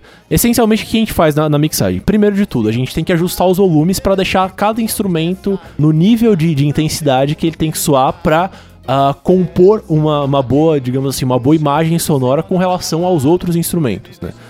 Depois disso, entram processos de equalização, né? Que você vai moldar as frequências que estão ativas ou não na- em cada canal. Ah, processo de compressão, que você vai moldar a forma como o volume de cada canal, de cada elemento musical se comporta tal. Isso é muito análogo assim, a você pegar e você ah, picar um ingrediente na culinária. Você pegar e você jogar fora uma parte daquele ingrediente. Putz, colhi aqui um morango maravilhoso, mas, pô, a- folhinha dele que veio junto não serve pra minha receita, então eu vou pegar aquilo e vou jogar no lixo, sabe? É, a gente faz isso muito em, em mixagem, sabe? Uma, uma parte fundamental da mixagem é você tirar, você cortar frequências que você não precisa. E coisas assim que vão ajudando a deixar os ingredientes prontos e, e vão ajudar a transformar aquele amontoado de ingredientes diferentes em uma coisa coesa entre si, né? Exatamente isso, usou a analogia perfeita. É isso aí mesmo. Perfeito, mas esse daí também se encaixa no, no conceito de masterização. Não. Não, é bom também, só foi uma coisa antes de frisar, é bom também, sempre lembrando que a mixagem tem tá ligada ao conceito estabelecido lá na pré-produção, né? Igual, por exemplo, vou dar um exemplo bem básico. Escuta, escuta alguma coisa da Esperança Spaldi. Esperança Spaldi, o conceito artístico dela é uma cantora com baixo na frente ali cantando. Então, na mixagem dela, você vai sempre reparar que o baixo tá sempre Exato, um pouquinho à frente, exato. um pouquinho mais alto dentro da banda. Mixagem sempre vai de acordo com a proposta artística, né? Então você pode Isso. É, da mesma forma que eu falei anteriormente, que você pode, com o mesmo repertório, criar dois discos completamente diferentes, dependendo dos arranjos, com exatamente as mesmas gravações, você pode criar dois discos completamente diferentes com relação à mixagem, entendeu? Exatamente. Você pode mudar a proposta artística de uma determinada gravação na mixagem, né? E aí é nesse ponto que muita gente começa a se confundir e achar que a mixagem é uma, um processo milagroso de você transformar a música. Não, cara, você a mixagem você vai pegar e você vai preparar o prato, né? Se os ingredientes que você colheu, os ingredientes que você comprou no mercado não forem de boa qualidade, não forem adequados pro que você quer, a mixagem não vai fazer milagre, né? A mixagem vai no máximo pegar aquilo e, e- e vai tentar fazer o melhor prato possível com aqueles ingredientes, né? Ok. E quanto à masterização? É complexo porque assim, hoje em dia a gente trabalha muito com o streaming e com single, né? Então existe muita coisa de você pegar e você masterizar uma música individualmente, né? Ah, vou, o artista chegou aqui, ele produziu um single e eu vou masterizar essa música pra ela ir pro mundo, né? Nesse caso, nesse sentido, a masterização seria a questão de você colocar a música dentro de um certo padrão de qualidade para pra ela conseguir competir com as outras músicas que vão tocar no rádio ou no Spotify ou enfim, pra que aquela música seja percebida como parte do mesmo universo, digamos assim, dessas outras músicas com que ela vai entre aspas competir, né? Então, a masterização é, é o ponto onde a gente é, normalmente dá mais volume. Isso é uma das coisas que a masterização mais faz, assim, esse é um dos focos principais da masterização. E um outro foco dela, quando a gente fala sobre um conjunto de músicas, quando a gente fala sobre um álbum de fato, a masterização é, é o ponto de você eh, pegar todas aquelas músicas diferentes, né? E você fazer com que elas soem como parte de um mesmo álbum, assim. Então a masterização ela tá muito ligada à ideia de você eh, padronizar a música, assim, de você eh, colocar aquela música dentro de um determinado padrãozinho de qualidade em que ela vai, em que ela não vai destoar muito da massa, assim. É, só pra vocês sintetizarem isso que o Victor falou, vocês podem ver geralmente aqueles álbuns que é coletânea, ou no Spotify mesmo vocês podem ver, quando é aquela playlist, né? Que são diversos álbuns, às vezes do mesmo artista, só que diversas músicas. Vocês podem ver que elas têm as, as caras diferentes, né? Então, basicamente, a masterização ela vai formatar o produto para ah, a forma que ele vai ser distribuída. No caso o CD, então ele vai formatar para aquele modelo, para aquele CD parecer uma coisa coesa dentro do próprio universo. Saber quanto tempo vai ter de uma, uma música para outra, e ali na masterização também que faz, qual o tempo de uma música. é, se a música vai ser direto uma emendando na outra, né? Sim. Tipo, acabou a música, pulou pra faixa 1 pra faixa 2, não vai ter espaço nenhum, ou vai ter uns 3 segundos. Você entendeu? E também nessa, ne- nessa mesma parte de masterização é onde são embutidos os registros das músicas, né? Que aqui é o ICRC, que é o, o código que, faz, que é o que serve para captar os recursos da Abramos. Cara, muito perfeito essa, essa explicação. Foi muito. Não sei, não sei nem como dizer assim, como eu tô me sentindo agora em relação à masterização. Agora eu sei dessa bagaça. Que é, inclusive, ó, só uma parte de registro, Eric, é inclusive também a função do produtor. É registrar a música nos órgãos competentes, é, registrar a gravação em si, né? Nos órgãos competentes, gerar os códigos e distribuir os, os- as porcentagens de royalties para cada profissional que participou. É, acho que é uma, uma das principais, das coisas mais importantes que a gente tem pra falar a respeito de, de masterização. É que, diferente da mixagem, tipo, a mixagem é um processo puramente de áudio e música, assim. Tipo, o cara que vai mixar, ele não tá preocupado com nada além de, de som. A masterização já é um processo que ela tem um, um lado que é, de certa forma, uma continuidade, um arremate da mixagem, digamos assim. Mas tem o outro lado da masterização que se relaciona muito mais à parte burocrática, assim. Então, assim, a masterização é, é o ponto em que você vai gerar o produto final, de fato, assim. É o ponto em que você vai pegar e vai falar, tipo, isso aqui, o que sai da masterização é o que vai pra fábrica, é o que vai pro ouvido do, do ouvinte final, entendeu? E isso envolve tanto processos de áudio quanto processos mais burocráticos, que nem o Tamir falou. Legal, legal. E até é, encaixando aqui nessa, nessa parte, o nosso ouvinte Coveiro, que a gente descobriu o nome dele depois, mas não importa agora que o nome dele é Coveiro. É, agora ficou, ficou secreta a identidade dele. Exatamente, o nome dele é Coveiro e o nome dele pouco importa. Ele faz uma, uma pergunta que é bem interessante aqui, que se encaixa bem com o que a gente acabou de falar aqui, que é quando claramente o artista ou banda tem um talento limitado, o quão o produtor pode interferir no produto? E se essa interferência pode mascarar demais a falta de qualidade e prejudicar o artista ao vivo.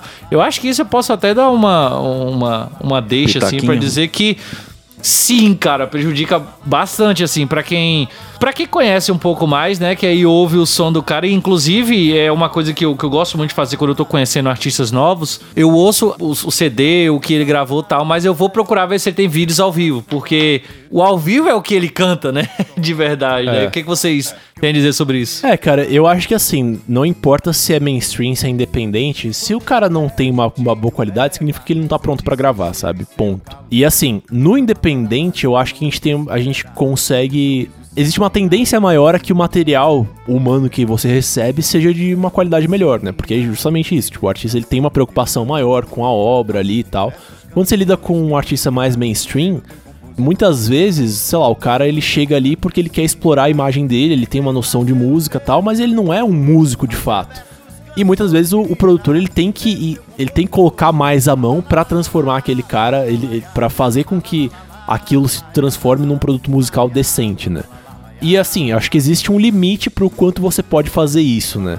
Acho que, por exemplo, existe muito uma questão, enquanto a gente tá gravando, de você dirigir os músicos, né? Isso é uma questão que a gente não, não falou anteriormente, mas assim, por melhor que o músico seja, o produtor ele tem que estar pronto pra dar uma dica, olha, toca mais assim, toca mais assado.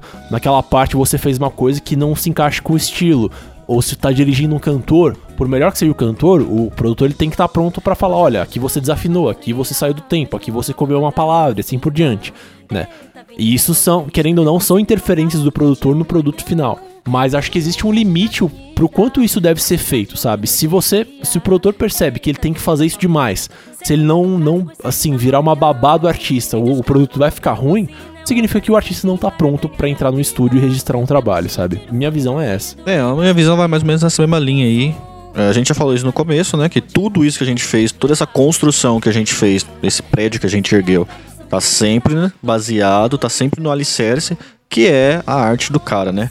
Essa pergunta é um pouco relativa, né? Porque não tem qualidade, coisa e tal. Eu entendo quando não tem qualidade, é quando a arte em si do artista tem pouco valor. Porque quando tem pouco valor é isso aí, o prédio vai ser isso aí mesmo, tem que fazer. Agora que existe sim, principalmente no mainstream, produtos bem acabados, muito bem ac- acabados, na verdade é o que mais existe. Que hoje em dia ninguém, ninguém passeia pelo mainstream sem ter produtos bem acabados. Os caras estão muito bem capacitados para isso, os caras têm dinheiro e os caras sabem como fazer. Então os produtos são bem acabados. O que tá dentro do produto já envolve diretamente o artista. E eu acho que não precisa nem você ir no show ao vivo, ver ao vivo pra você perceber isso, cara. É igual eu falei no começo também.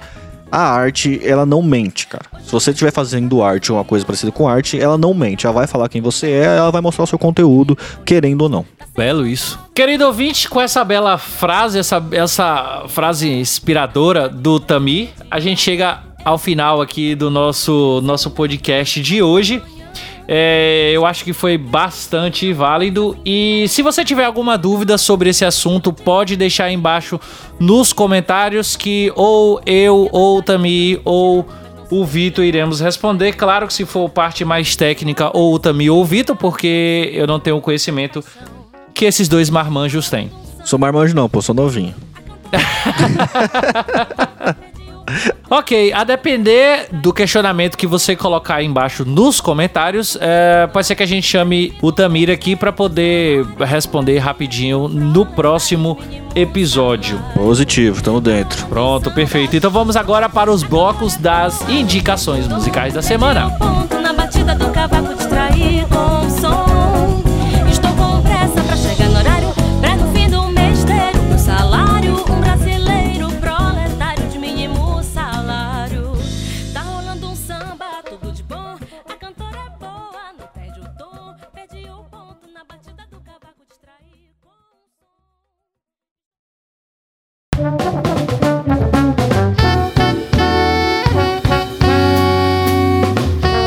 Ok, pessoal, vamos para as indicações de hoje para essa, esse nosso podcast. Vamos começar com o nosso convidado, Taminho. O que, que você tem pra gente aí hoje? Bom, já que a gente tá falando de produção musical e indicação, eu, eu indico vocês a escutarem o álbum, o último álbum da DDG4, que é da Dani e da Débora Gurgel. Eu gosto muito desse disco, é interessante vocês ouvirem, porque eles estão vindo com uma proposta de, de captação e mixagem play Diferentemente do que a gente escuta aí no mainstream, né? Geralmente eles estão gravando ao vivo, isolado, mas ao vivo dentro do estúdio. E a música está vindo minimamente comprimida, minimamente processada.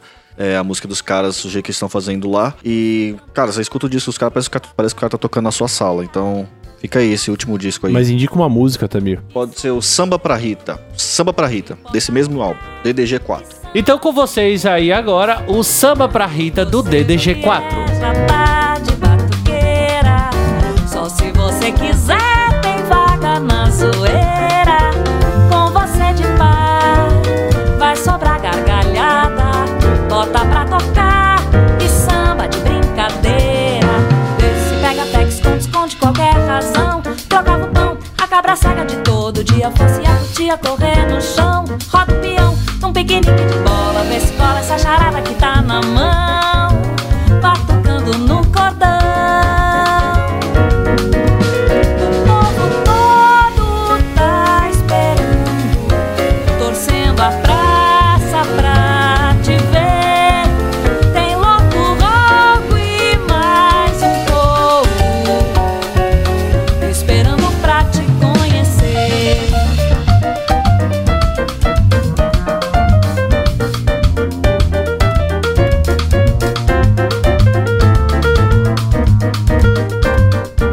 Vitão, abra seu coração, fala pra gente o que você trouxe pra indicar hoje. No meu coração, a vida de produtor é muito difícil. Preciso de dinheiro, preciso de trabalho.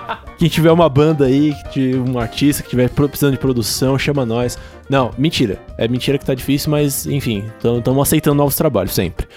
Ah, mas pra hoje, cara, hoje mais cedo eu tava lendo uma entrevista do Noel Gallagher, que é Noel Gallagher, né? O lendário compositor do Oasis, na minha opinião, a melhor voz do Oasis, muito melhor que a voz do irmão dele. E é um dos meus artistas favoritos da música internacional, do rock internacional. Tô ansiosão pro disco novo dele que sai no fim desse ano aqui de 2017. E hoje mesmo tava lendo um artigo sobre a produção do disco dele, ele explicando que o processo de pré-produção foi completamente diferente, que ele tá indo pra uma vibe mais psicodélica tal. Então, como tem tudo a ver com essa- esse artigo que eu tava lendo, tem tudo a ver com o nosso assunto de hoje. Hoje eu vou indicar uma música do segundo álbum da carreira solo dele, que o álbum é o Chasing Yesterday, e a música é a The Dying of the Light, uma música maravilhosa que me dá dor de estômago do tão boa que ela é, e fica aí pra vocês. Ok, então vamos, vamos ouvir a música aqui da caganeira do Vitor, The Die of the Light, do Noel Gallagher.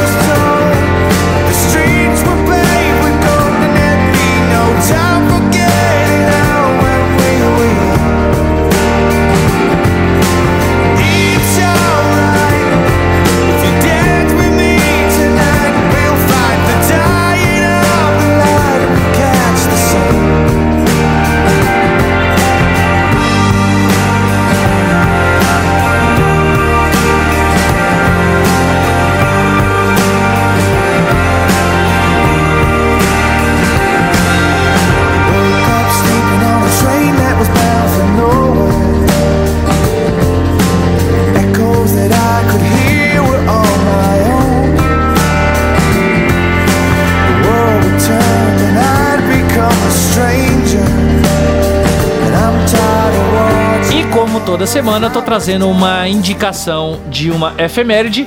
Agora em 2017, o álbum da Kelly Clarkson, My December, completa 10 anos e eu sou apaixonado por essa mulher. Por isso eu vou indicar a, a faixa inicial, a Never Again, que é uma das melhores músicas desse álbum, que é considerado o álbum mais dark da Kelly Clarkson, que parece que ela fugiu um pouquinho ali das raízes dela, mas no próximo ela já voltou. Enfim, escuta esse álbum porque é muito bom. E fique aí com Never Again da Kelly Clarkson.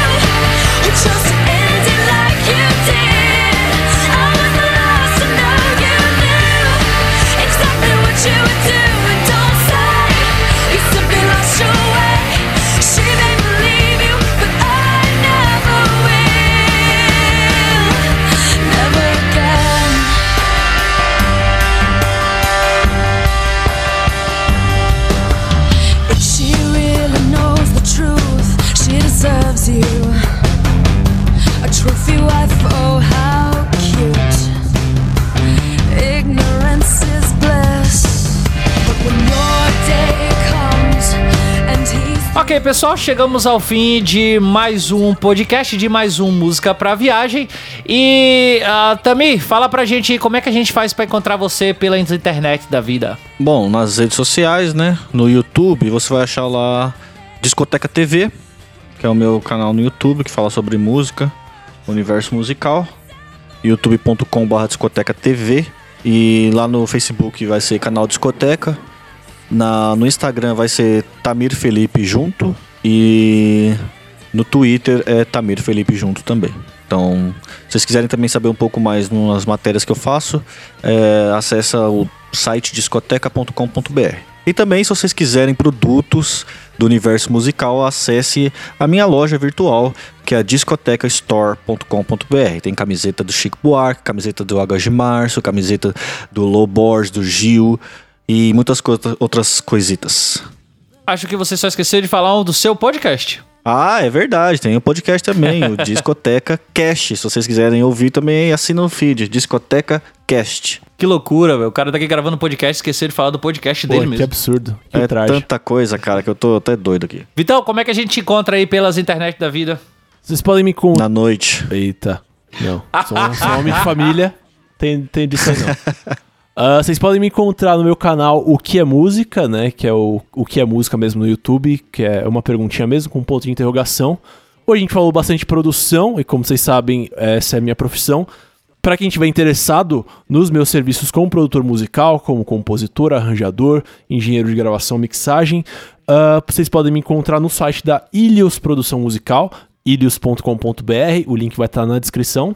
E no Twitter vocês podem me encontrar como arroba Victor Y Camilo e também no Instagram como arroba Victor Y Camilo. É isso aí, galera. É, a mim, Eric Adams, vocês podem encontrar no canal Music Soul, é Musics em inglês, apóstrofo S, Soul também em inglês. É, vocês podem me encontrar no Twitter, o Twitter do canal é arroba canal Music Soul, tudo junto. O meu Twitter pessoal é arroba Adam e no Instagram é instagram.com barra musics ponto sou tudo junto. Lembrando que todos os links que a gente acabou de dar aqui agora vai estar na descrição. Não deixe de dar, de deixar o seu comentário aí no blog, dar o seu rate 5 lá no iTunes pra gente. Assine o feed, compartilhe o nosso podcast e a gente se vê novamente daqui a 15 dias. Valeu, galera! Valeu! Valeu! towards the light that means nothing but the end. Hey, here we are out of nothing. Please, let's just be out of nothing. Let's live so we won't seek, so we won't seek, so we.